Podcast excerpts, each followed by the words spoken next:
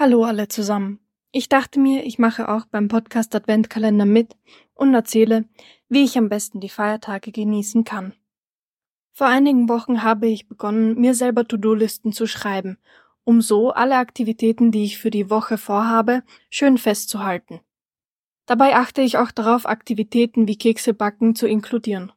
Mein Weihnachtsshopping erledige ich auch gerne unter der Woche, Wochenends ist nämlich viel los. Aktivitäten wie zum Beispiel das Besuchen eines Weihnachtsmarktes oder Eislaufen meide ich eher, ist aber vereinzelt auch hier und da möglich. Allerdings bevorzuge ich es trotzdem, meine Tasse Punsch zu Hause zu genießen, vielleicht bei einem guten Buch oder bei einem schönen Weihnachtsfilm.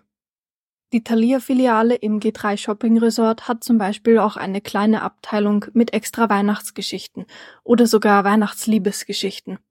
Im G3 erledige ich auch meistens direkt meinen Einkauf für Materialien für die Weihnachtszeit.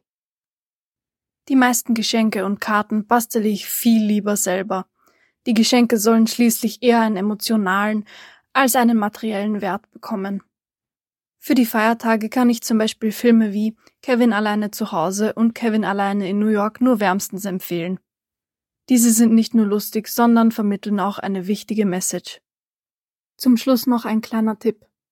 Falls in der Weihnachtszeit oder auch unter dem Jahr unangenehme Gefühle oder Ängste aufkommen, hilft ein Riechskill sehr gut.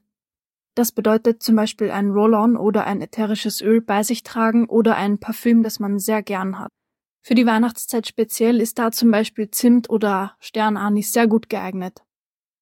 Vielen Dank und ich wünsche euch allen ein frohes Fest und schöne Feiertage.